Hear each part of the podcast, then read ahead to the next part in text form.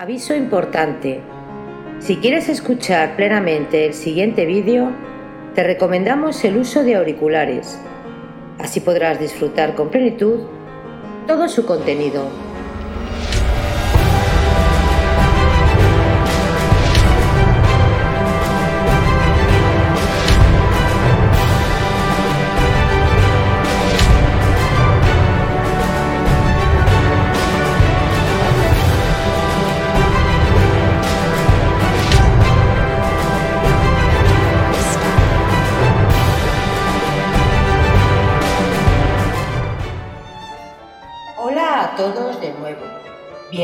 Bienvenidos a Biografías Épicas. Hoy continuamos con la narración de la novela histórica y épica Lo que el viento se llevó, de la escritora Margaret Mitchell. Recordaros suscribiros al canal para así poder colaborar a crecer juntos. Hay muchas historias increíbles por descubrir. Lo que el viento se llevó, por Margaret Mitchell. Capítulo 39 El tren llevaba mucho retraso y el largo crepúsculo de junio envolvía ya la campiña con sus tonalidades azules cuando Scarlett se apeó en la estación de Jonesboro. Aquí y allí brillaban luces amarillas en las ventanas de las tiendas y de las casas que la guerra no había destruido. Había pocas así en el pueblo. A cada lado de la calle principal, espacios vacíos indicaban el lugar de los edificios aniquilados por el fuego y los obuses. Las casas silenciosas y sombrías, con sus techos agujereados, parecían mirar a la viajera. Algunos caballos de silla, algunas mulas uncidas a las carreteras, estaban atados ante el almacén de Bullar. La calle roja y polvorienta estaba desierta. A veces de un café situado en el otro extremo del pueblo llegaba un grito o la risa de algún beodo, únicos ruidos que turbaban la paz del crepúsculo. No habían reconstruido la estación desde que se incendió en el curso de la batalla, y en su lugar se habían contentado con elevar una especie de refugio de madera, abierto a todos los vientos. Scarlett se metió allí y se sentó en un tonel destinado por lo visto a ese uso. Había recorrido la calle varias veces con la mirada, con la esperanza de descubrir a Bill Beatty. Debería haber venido a esperarla. Debería haber adivinado que, después de haberle anunciado en su mensaje la muerte de Gerald, ella cogería el primer tren. Había salido de Atlanta con la precipitación que su saco de viaje no contenía más que una camisa de noche y un cepillo de dientes, sin la menor muda. Se sentía poco a gusto dentro del vestido negro que le había dejado la señora Mead, pues no había tenido tiempo de encargarse ropa de luto. La señora Mead había adelgazado mucho, y como el embarazo de Scarlett estaba muy adelantado, el traje le resultaba doblemente incómodo. A pesar del dolor que le causaba la muerte de Gerald, Scarlett no podía desinteresarse del afecto que producía en ella, y se estudió con asco. Había perdido por completo la línea y su rostro y sus tobillos estaban hinchados. Hasta ahora no se había preocupado de estos detalles, pero hoy, que estaba a punto de volver a ver a Ashley, la cosa era muy diferente. Tembló pensando en que la vería embarazada de otro hombre. Quería a Ashley y Ashley la quería. Este niño que no había deseado tener le parecía una prueba de su traición a ese amor pero por mucho trabajo que le costase presentarse a Ashley con su talla abultado y su marcha pesada, había que pasar por ello.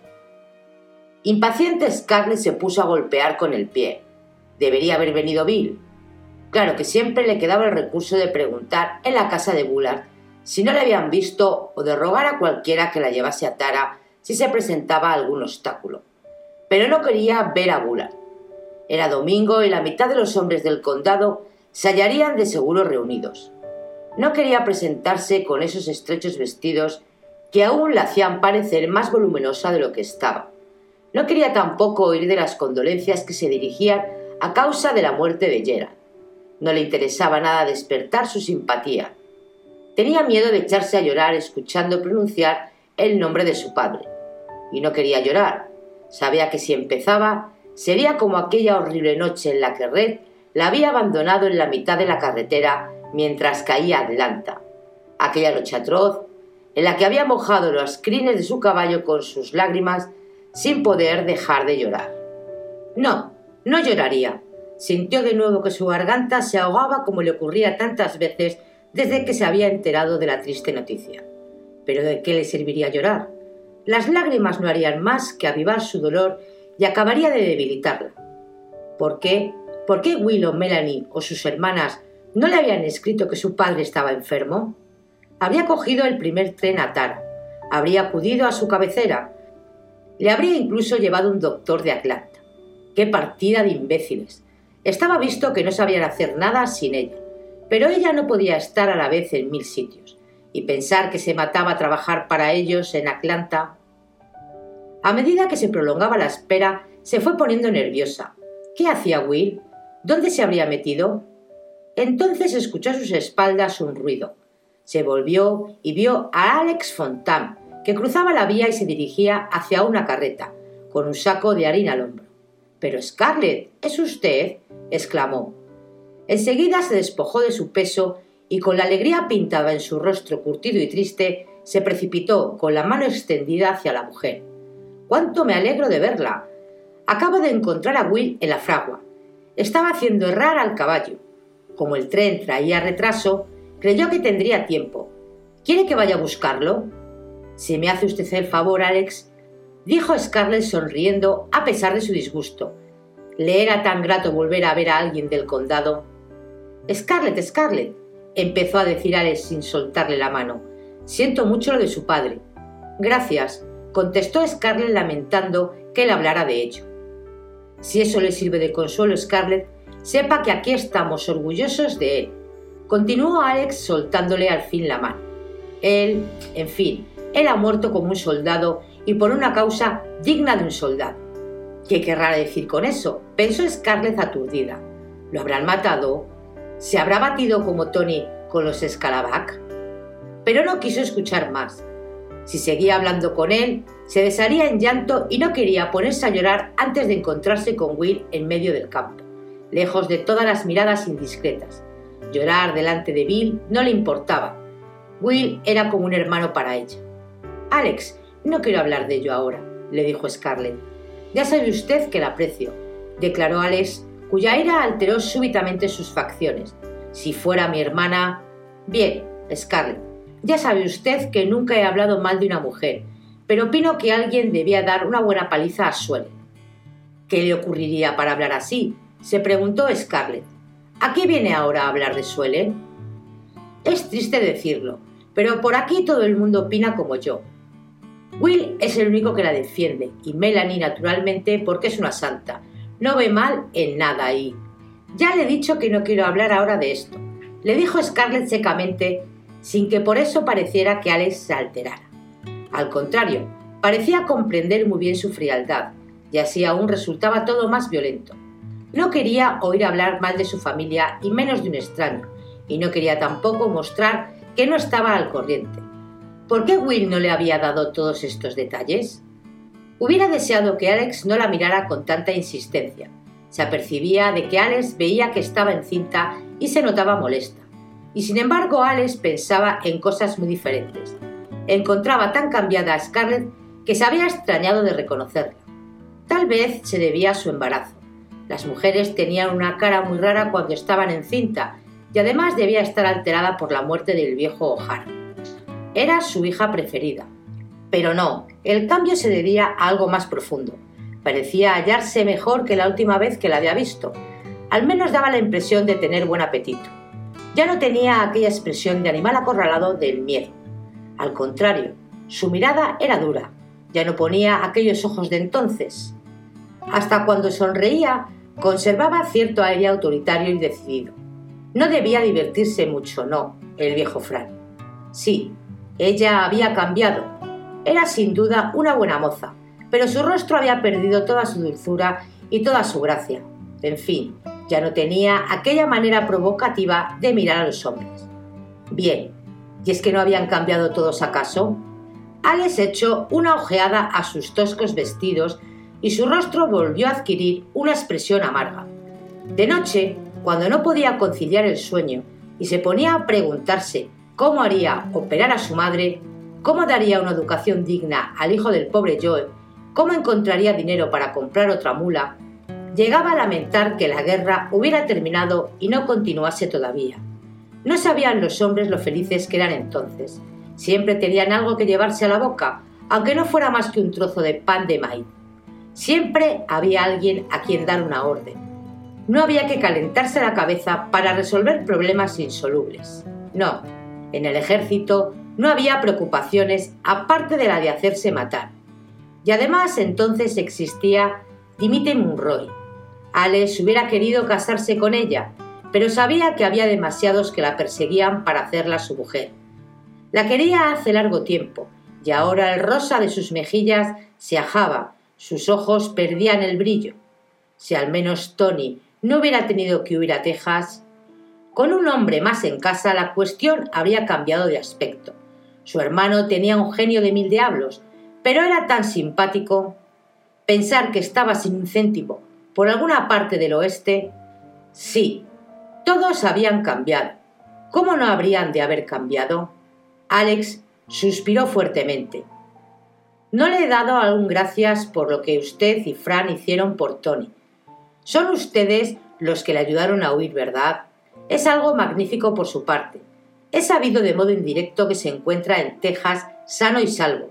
No he querido escribirle para preguntárselo, pero ¿acaso Fran o usted le dejaron dinero? Quiero devolvérselo. Oh, Alex, no hable usted ahora de ello. Se lo pido por favor. Por una vez en su vida el dinero no tenía importancia para ella. Voy a buscar a Will, dijo él. Mañana asistiremos todos al entierro. Volvió a cargarse el saco a la espalda y en el momento en el que iba a echar a andar, una carreta vacilante desembocó de una callejuela lateral y se dirigió chirreando hacia la estación. Siento haber llegado tarde, Scarlett, gritó Will desde el asiento. Después de haber bajado penosamente del coche, Will se acercó cojeando y besó a Scarlett en la mejilla. Will no la había besado nunca y siempre la había llamado señora Scarlett. Pero a pesar de su sorpresa, este gesto la conmovió y le causó una gran alegría. Él la ayudó a poner un pie en la rueda y a subir al carruaje, y Scarlett vio que era el mismo carricoche destartalado que le había permitido huir de Atlanta. ¿Cómo podía rodar todavía? Will debía de haberlo cuidado con el mayor esmero. Al recuerdo de aquella noche trágica sintió un ligero mareo. No me importa, se dijo, aunque tenga que ir descalza, aunque tía Pitty no me vea un cuarto, me las arreglaré para comprar un carruaje nuevo y para que quemen este. Al principio Will nada dijo y Scarlett se lo agradeció. Él tiró su viejo sombrero de paja al fondo del coche, chasqueó la lengua y el caballo se puso en marcha. Will seguía siendo el mismo, chupado y flaco, la mirada dulce con el aire apacible y resignado de un animal de labor. Dejaron el pueblo tras ellos y se adentraron en la carretera rojiza que conducía a Tara. En el horizonte quedaba un leve tinte rosáceo y espesas nubes negras, desgrañadas como plumas, conservaban aún reflejos dorados y verde pálido. La calma del crepúsculo campesino se extendía sobre ellos, sedante como una oración. ¿Cómo había podido ella permanecer tanto tiempo? pensó Scarlett, privada del fresco aroma de los campos, del espectáculo de la tierra trabajada y de la dulzura de las noches de estío. Olía también la tierra roja y húmeda, era una amiga tan fiel que hubiera querido bajarse para coger un puñado. A ambos lados de la carretera, los setos de Madreselva exhalaban un perfume penetrante, como siempre que había llovido, el perfume más dulce del mundo. Sobre sus cabezas las rápidas golondrinas aleteaban dando vueltas y de vez en cuando un conejo asustado cruzaba la carretera moviendo su rabito blanco como una borla de polvero. Mientras atravesaban los campos arados donde se alienaban vigorosos arbustos, Scarlett constató con alegría que el algodón crecía bien. ¡Qué hermoso todo aquello! Los vaporosos jirones de bruma sobre los pantanos de tierra roja, el algodón y los sombríos pinos al fondo, como una muralla. ¿Cómo había podido vivir tanto tiempo en Atlanta? Scarlett, antes de hablarle del señor O'Hara y tengo intención de contárselo todo antes de llegar a casa, querría saber su opinión sobre un punto. Tengo la impresión de que ahora es usted el cabeza de familia. ¿De qué se trata, Bill? Durante un instante él fijó en ella su mirada dulce y serena. Querría saber si usted le disgustaría que me casara con Susel. Scarlett quedó tan sorprendida que tuvo que agarrarse el asiento para no caer de espaldas. Bill casarse con Suelen. Desde que ella le había arrebatado a Fran, se había imaginado que ya nadie querría nunca a su hermana. Por Dios, Bill. ¿La disgusta?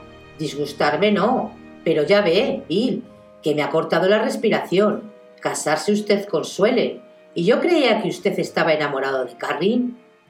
Will agitó las riendas sin apartar los ojos del caballo. Scarlett le veía de perfil. Su rostro permaneció impasible, pero ella tuvo la impresión de que había exhalado un ligero suspiro. Sí, tal vez, contestó Bill. ¿Y qué? ¿No le quiere ella? No se lo he preguntado nunca. Pero Bill, está usted loco. Pregúnteselo enseguida. Carrin vale bastante más que suele. Scarlett, usted no sabe nada de lo que ha ocurrido en Tara no nos ha prestado mucha atención estos últimos meses. Con que no, ¿eh? Se chanceó Scarlett montando en cólera. ¿Qué cree usted que hacía entonces en Atlanta? ¿Cree usted que andaba en coche y que estaba de baile todas las tardes? ¿No les he enviado dinero todos los meses? ¿No soy yo quien ha pagado los impuestos, quien ha hecho reparar el techo, quien ha comprado el arado nuevo y las mulas? ¿No, eh? Vamos, no somos que usted, interrumpió Bill sin turbarse. Si ha habido alguien que supiera lo que usted hacía, soy yo. Ya sé que ha hecho usted el trabajo de dos hombres. Entonces, ¿por qué me dice usted eso? Le preguntó Scarlett un poco calmada. Bien, no le niego que nos haya pagado las cosas y que hayamos vivido gracias a usted. Lo que le digo es que no parece a usted muy ocupada por averiguar nuestros pensamientos. No se lo censuro, Scarlett. Usted es así. No se ha preocupado nunca de lo que pasaba por el caletre de los demás. Lo que trato de explicarle es porque no le he preguntado nunca a Carrie si me quería, porque no hubiera servido de nada. Ha sido como una hermana para mí, y apuesto a que nadie le habrá contado las cosas que me ha contado a mí. Pero no se ha repuesto aún de la muerte de ese muchacho, y no se repondrá jamás. Creo que ya puedo decírselo. Carrie se dispone a ingresar en un convento, en Charleston. ¿Se burla usted de mí? Ya sabía el efecto que le causaría pero lo que quisiera decirle es que no discutiera con ella, que no la riñese y sobre todo que no se burlase. Déjela usted. Es su único deseo. Tiene el corazón destrozado. Yo conozco a cien mil que tienen el corazón destrozado y no se les ha ocurrido meterse en un convento por ello. Míreme a mí. Ya he perdido mi marido. De acuerdo, pero a usted no se le ha destrozado el corazón, declaró Bill plácidamente y cogiendo una brizna de hierba del suelo del carruaje, se la puso en la boca y comenzó a mordisquearla. Esta observación sobrecogió a Scarlett. Como siempre que oía emitir una verdad, por desagradable que le resultase, una especie de honradez interior y profunda la obligaba a reconocer como tal. Cayó un instante para tratar de figurarse a Carlin de monja. Prométame que no irá a contrariarla en su deseo. Bien, se lo prometo, dijo Scarlett mirando a Willy enseguida con cierta extrañeza. Will había amado a Carrie y todavía ahora la quería bastante para aceptar el separarse de ella y favorecer su proyecto. Y se quería casar con Suelen. ¿Tenía esto pies ni cabeza? ¿Qué significa todo esto, Will? Si usted no ha querido a Suelen nunca. Sí, la quiero en cierto sentido, dijo él quitándose la hierba de la boca y examinándola como si ofreciera un extraordinario interés. Suelen no es tan mala como usted se imagina, Scarlett. Creo que nos entenderemos muy bien los dos. Lo que necesita Suelen es un marido e hijos. Al fin y al cabo, eso es lo que todas las mujeres necesitan. Will y Scarlett callaron de nuevo, mientras el carricoche proseguía su marcha por la carretera llena de baches. Scarlett pensaba, debía de ocurrir algo más profundo y más importante para que un muchacho tranquilo y reservado como Will quisiera casarse con una mujer impertinente como suelen, que no hacía más que quejarse de todo. No me ha dicho usted el verdadero motivo, Will. Soy el cabeza de familia y tengo derecho a saberlo. Es verdad, respondió Will. Me parece que, por otra parte, lo entiende usted de sobra. No puedo marcharme de Tara. Es mi hogar, Scarlett. el único hogar que he tenido, y le tengo tanto apego que amo cada piedra. He trabajado allí como si fuera mío, y cuando una cosa cuesta algo, uno acaba por amarla. Usted sabe lo que quiero decir, ¿no? Sí lo sabía. Sintió una súbita ternura por aquel hombre que amaba tanto lo que ella también amaba más en el mundo. Mire, el cálculo que me he hecho, continuó él. Su papá ya no existe y Karen está en el convento. Ya no quedará más que Suelen y yo. Y naturalmente yo no puedo quedarme en Tara si no me caso con Suelen. Ya sabe usted cómo murmura la gente. Pero, pero Bill, quedan aún Melanie y Ashley. Al nombre de Ashley, Bill se volvió hacia ella y la miró con sus ojos claros e insondables. Igual que en otro tiempo, adivinó Scarlett que Will sabía de sobra a qué atenerse acerca de ella y de Ashley. Tenía la intuición de que lo sabía todo, sin aprobarlo ni censurarlo. Van a marcharse muy pronto. ¿Marcharse? ¿A dónde? Tara es su hogar tanto como el nuestro. No, no se sienten en su hogar en Tara. Esto es lo que le mata a Ashley. No se siente en su propia casa y tiene la impresión de no ser lo suficientemente útil para justificar su parte de manutención y la de su familia. No sabe nada del campo y se da cuenta. No es que no lo tome con gana, pero no ha nacido para granjero. Usted lo sabe mejor que yo. Cuando se pone a cortar madera, siempre parece que va a darse un hachazo en un pie. No sabe conducir el arado mejor que View. Se llenaría un libro con todo lo que ignora de los trabajos de campo. No es culpa suya. No ha sido educado para eso. Y caray, le preocupa ser un hombre y vivir en tara a expensas de una mujer sin darle gran cosa en compensación. ¿A expensas de una mujer? ¿Ha dicho alguna vez? No, no ha dicho una palabra, pero ya conoce usted a Ashley. No tengo para qué explicárselo. Mire usted, ayer mismo, mientras velábamos a su padre, le dije que había pedido a Suelen que fuera mi mujer y que me había dicho que sí. Entonces Ashley me aseguró que le aliviaría saber eso, porque estaba en ascuas pensando en tener que quedarse en Tara. Claro, sabía que la señora Melanie y él se hubieran visto obligados a quedarse, ahora que el señor O'Hara había muerto, nada más que para evitar que la gente murmurase de Suelen y de mí. Entonces me dijo que se propondría marcharse de Tara y buscar trabajo. ¿Trabajo? ¿Qué clase de trabajo? ¿Y dónde? No sé lo que hará, pero me ha contado que se dirigiría al norte. Tiene un amigo yankee en Nueva York y le ha hablado de darle un empleo en un banco. No, no, exclamó Scarlett, con voz que salió del fondo de su corazón. Al oírla, Will le dirigió la misma mirada plácida que antes. Tal vez valga más que vaya a instalarse en el norte. No, no, no, no opino lo mismo. Comenzó a cavilar febrilmente. Ashley no podía marchar al norte, se expondría a no verle más. Aunque no lo hubiera visto hacía meses, aunque no le hubiera dirigido la palabra desde la escena fatal del jardín, no había pasado un día que no pensara en él, que no se hubiera alegrado de haberle acogido bajo su techo. No había enviado un solo dólar a Will sin sentirse feliz pensando que con eso contribuía a hacer más fácil la vida de Ashley. Desde luego, él no estaba dotado para los trabajos de la granja. Ashley ha nacido para otras cosas, se dijo Scarlett con orgullo. Había nacido para mandar, para vivir en una gran mansión, para tener buenos caballos, para leer poemas y decir a los negros lo que tenían que hacer.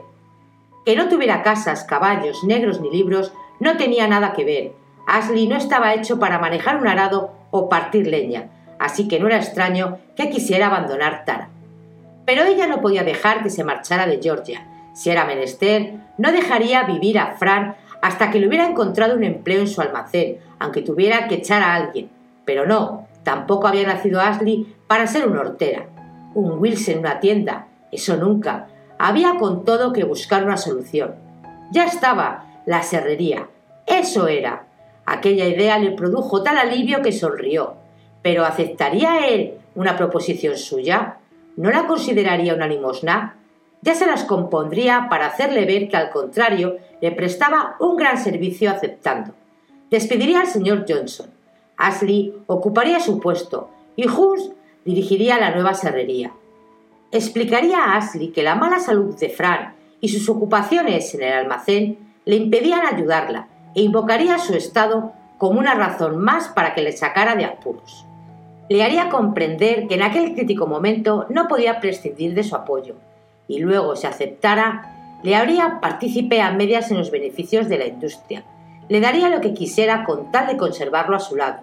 lo que fuera, para ver aquella radiante sonrisa que le iluminaba el rostro, para poder sorprender en su mirada aquel brillo que le demostraría que seguía amándola. Pero tomó la resolución de no instigarle más a que le declarase su amor, de no volver a inspirarle más el deseo de prescindir de aquel estúpido honor que ponía por encima de la pasión. Había que encontrar a toda costa el medio de participarle, contacto, sus buenas decisiones. De otro modo, era capaz de no aceptar el ofrecimiento, por miedo a que se reprodujera una escena análoga a la última. Puedo encontrarle un empleo en Atlanta, dijo en voz alta. Eso es cosa de ustedes dos, contestó Bill, volviendo a mordisquear la pajita. Arre, Sirman. Ahora, Scarlett, tengo algo que pedirle, antes de hablarle de su padre. No querría que cayera usted sobre suele. Lo hecho, hecho está. Y por mucho que haga ella, no va a resucitar por eso al señor O'Hara. Además, la pobre ha creído de buena fe que ha obrado del mejor modo. Yo era quien quería pedirle aclaraciones, Bill. ¿Qué ha ocurrido con Suelen? Alex es tan enigmático. Me ha dicho que Suelen se merecía una paliza. ¿Qué es lo que ha hecho? Sí, ya sé que se ha puesto contra ella. Toda la gente que ha visto en Jonesboro ha jurado no volver a saludarla, pero ya se les pasará el enfado. Ahora prométame no irritarse. No quiero que disputemos esta tarde, con el señor todavía en su lecho de muerte. Con que no quiere disputas, pensó Scarlett indignada. Habla ya como si Tara fuese suya. Entonces pensó en Gerald, tendido sobre su lecho de muerte en el salón, y estalló en sollozos. Will le pasó el brazo por la cintura, la trajo hacia él y no dijo nada. Mientras el coche avanzaba lentamente en la sombra que se adensaba, Scarlett reclinaba sobre el hombro de Bill y con el sombrero echado sobre la cara olvidaba al Gerald de los dos últimos años, al anciano fatigado, mirando siempre a la puerta, con la esperanza de ver entrar por ella a una mujer que nunca más habría de reaparecer. Se acordaba del hombre enérgico, lleno aún de vitalidad, no obstante su avanzada edad, con su canosa y ondulada cabellera, su aire animoso y comunicativo, sus botas soronas, su carácter bromista y su generosidad. Recordaba cuánto admiraba a su padre cuando, siendo niña, la subía con él a caballo, la cogía en sus brazos o le daba unos azotes si había sido mala y se ponía a gritar tan fuerte como ella, hasta que la perdonaba y hacían las paces. Le parecía verlo, llegando de Charleston y de Atlanta, cargado siempre con los más absurdos regalos. Sonriendo, a través de sus lágrimas, lo veía también. De regreso de fiesta de Jonesboro, a altas horas de la noche, bastante alegre, saltando del cercado y cantando con voz cascada el color verde. Y al día siguiente, lo humilde que se mostraba ante él. Bien, ya estaba él a su lado. ¿Por qué no me escribió que se encontraba enfermo? Habría venido en cuanto. No ha estado enfermo un solo instante. Ande, tome mi pañuelo. Voy a contárselo todo. Aceptó su pañuelo, pues no llevaba ninguno, y se apoyó en el brazo de Bill. Qué amable era aquel hombre.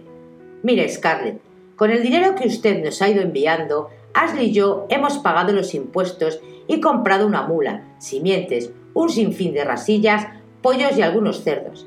La señorita Melanie hace maravillas con las gallinas. Es una mujer asombrosa, ya la conoce. Bueno, después de haber comprado todo lo necesario, no quedó mucho para cosas superfluas, pero nadie se quejó excepto Suele. La señorita Melanie y la señorita Carrie no van a ninguna parte y se pasan el día trabajando en casa. Pero ya conoce usted a Suele, no sabe lo que son privaciones. Para ella era un suplicio tener que ir con vestidos viejos cuantas veces la llevaba en coche a Jonesboro o a Fayetteville, y más con lo chismosas que son las mujeres de los Carpetbagger y con lo que se acicala. Hay que ver cómo visten las esposas de esos malditos yanquis que están al frente de la oficina de liberados.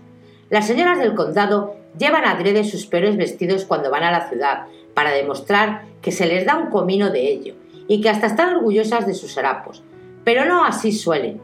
Y además, si hubiera querido tener un caballo y un coche, nos repetía sin cesar que tenía usted uno. No es un coche, sino un carromato destartalado, declaró Scarlett indignada. Esto no tiene importancia, pero prefiero prevenirla.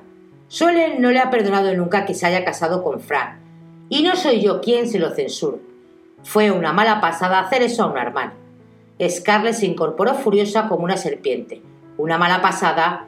Le ruego que sea más cortés, Will. De modo que es culpa mía que Fran me haya preferido a Suelen. Usted no es tonta, Scarlett, y sospecho que debió ayudarle a hacer su elección. Sabe usted estar a la altura de las circunstancias cuando se lo propone. No me irá usted a negar que Fran era el novio de Suelen. Mire, una semana antes de marchar usted a Atlanta, recibió una carta suya cariñosísima. Le decía que se casarían en cuanto hubiera ahorrado algo. Lo sé porque me enseñó la carta.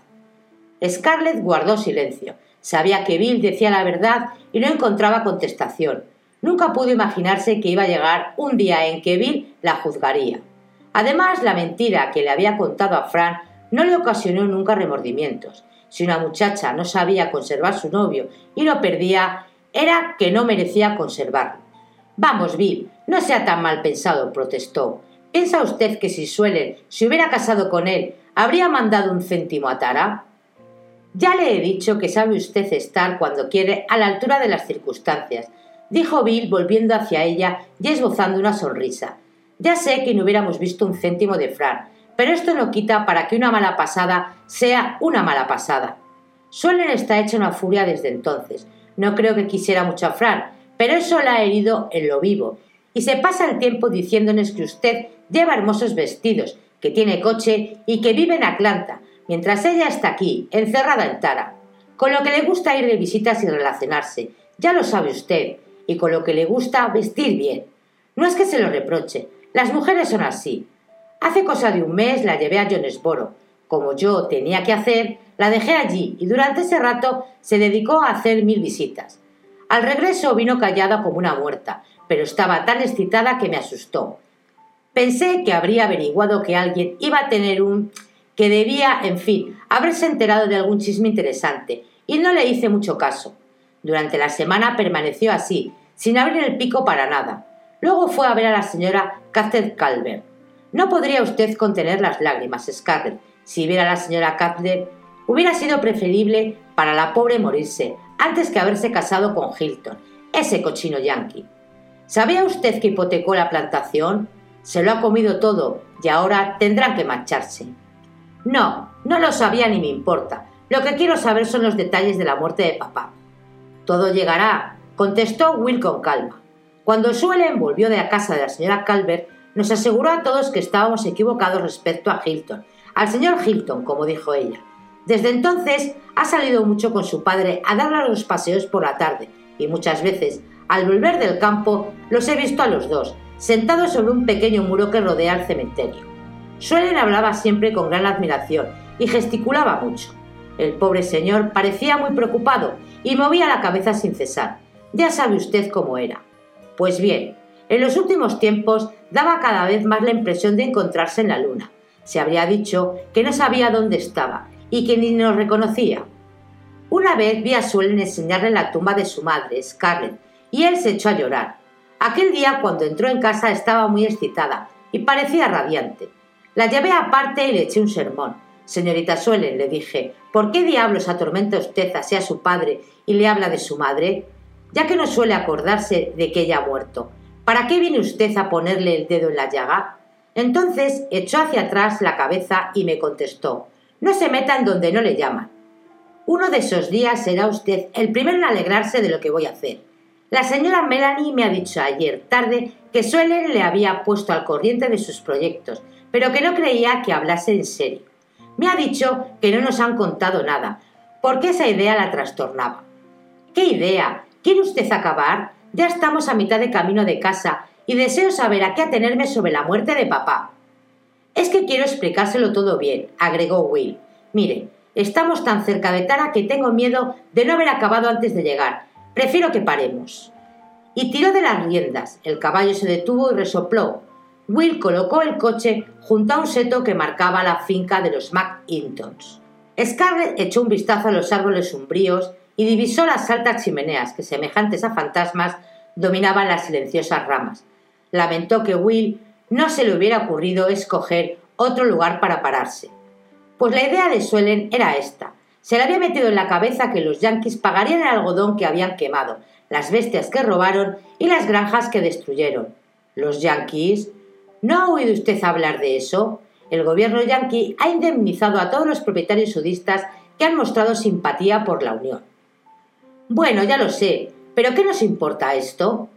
Según suelen mucho. Ese día la llevé a Jonesboro. Ahí se encontró la señora McIntosh y mientras charlaban, Suelen no aportó la vista del lujoso vestido de la señora McIntosh.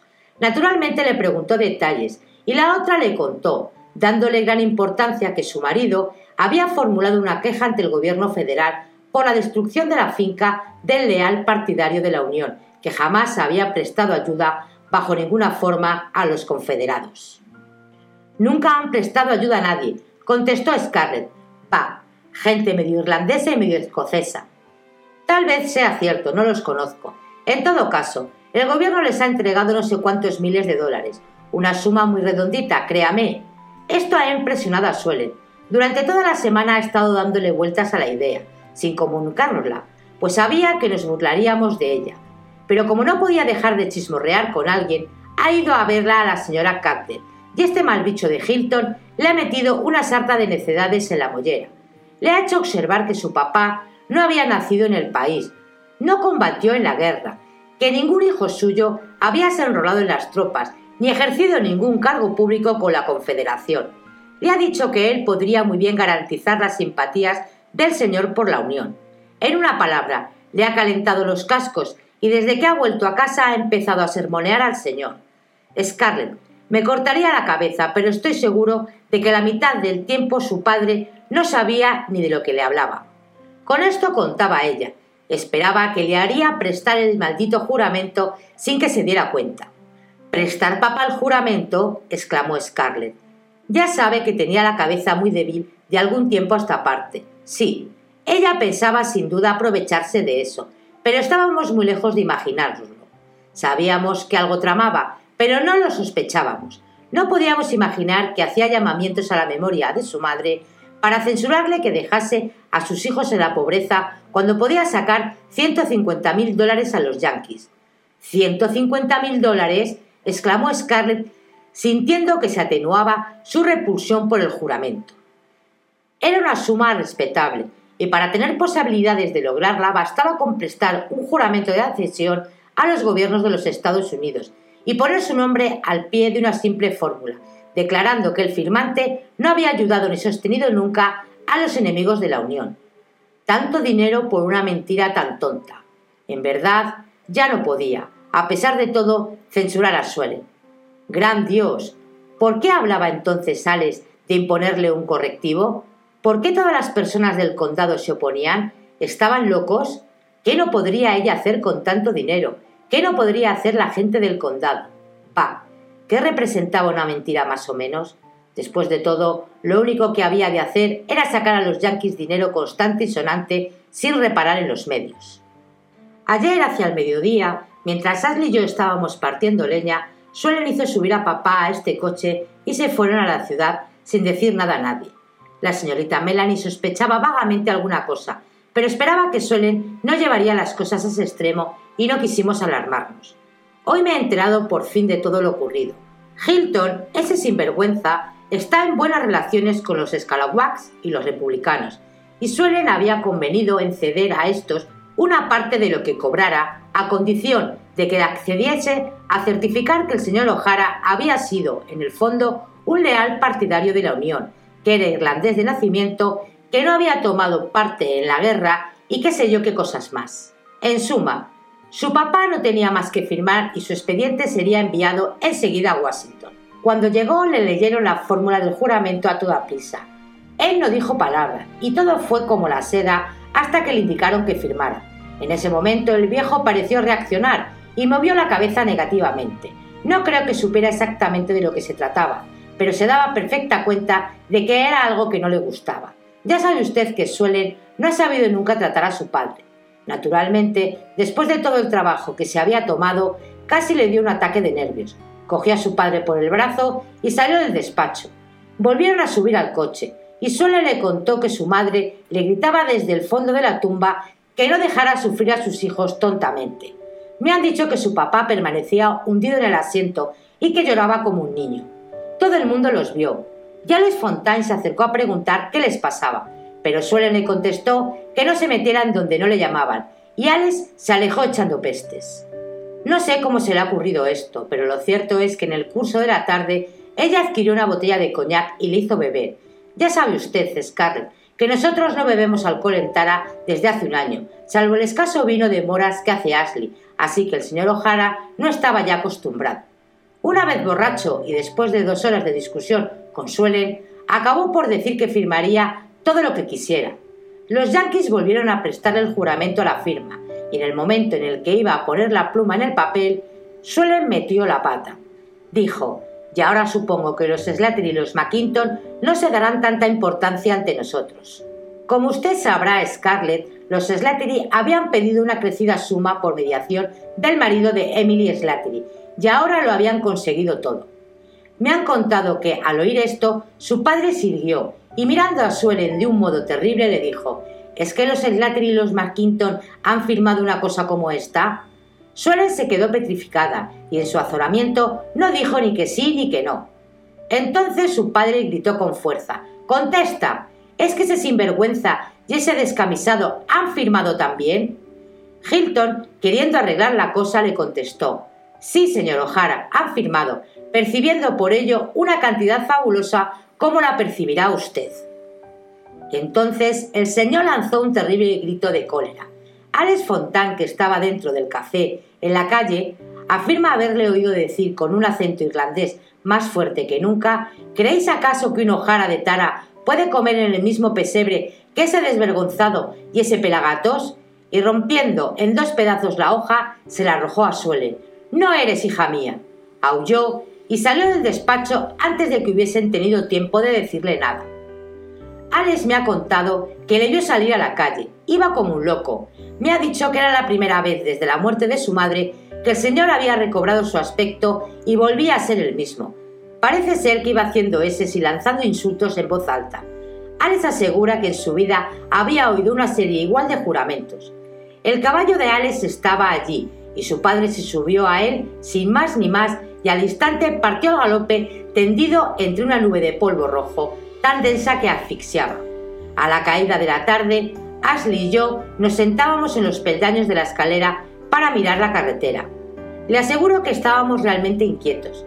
La señora Melanie permanecía tumbada en su cama sollozando, pero no quiso decirnos nada. De repente oímos al galope de un caballo y alguien que cantaba a grito pelado. Ashley me dijo, es curioso, me recuerda al señor O'Hara cuando venía a vernos antes de la guerra y entonces lo divisamos al otro extremo del prado. Había debido de saltar la barrera. Subía la cuesta a una velocidad infernal y seguía cantando como un hombre libre de preocupaciones. ¡Qué voz tan extraña tenía! Cantaba. Peg se marchaba en su carrito. Golpeaba al caballo con el sombrero y el caballo galopaba como un loco. Cuando llegó a lo alto de la pendiente, ni siquiera frenó. Comprendimos que iba a saltar la barrera que estaba junto a la casa. Nos levantamos de un salto Estábamos muertos de miedo. Entonces su padre exclamó con todas sus fuerzas Mira, Ellen, mira cómo salto. Pero por desgracia, el caballo hizo una espantada, se detuvo en seco y papá salió despedido por encima de la cabeza. No ha debido sufrir nada, estaba ya muerto cuando acudimos a levantarlo. Creo que debió romperse la cabeza. Will esperó un minuto a que Scarlett hablara, pero como seguía callada, volvió a coger las riendas. Arre, Sirman, dijo, y el caballo emprendió de nuevo la marcha hacia la casa. Fin del capítulo 39 de Lo que el viento se llevó. Si queréis el próximo capítulo en breve, deja tu comentario y tu like. Y tan pronto como me sea posible, tus deseos se harán realidad. Y recuerda, si no quieres perderte ningún capítulo, suscríbete Gracias y hasta el siguiente vídeo.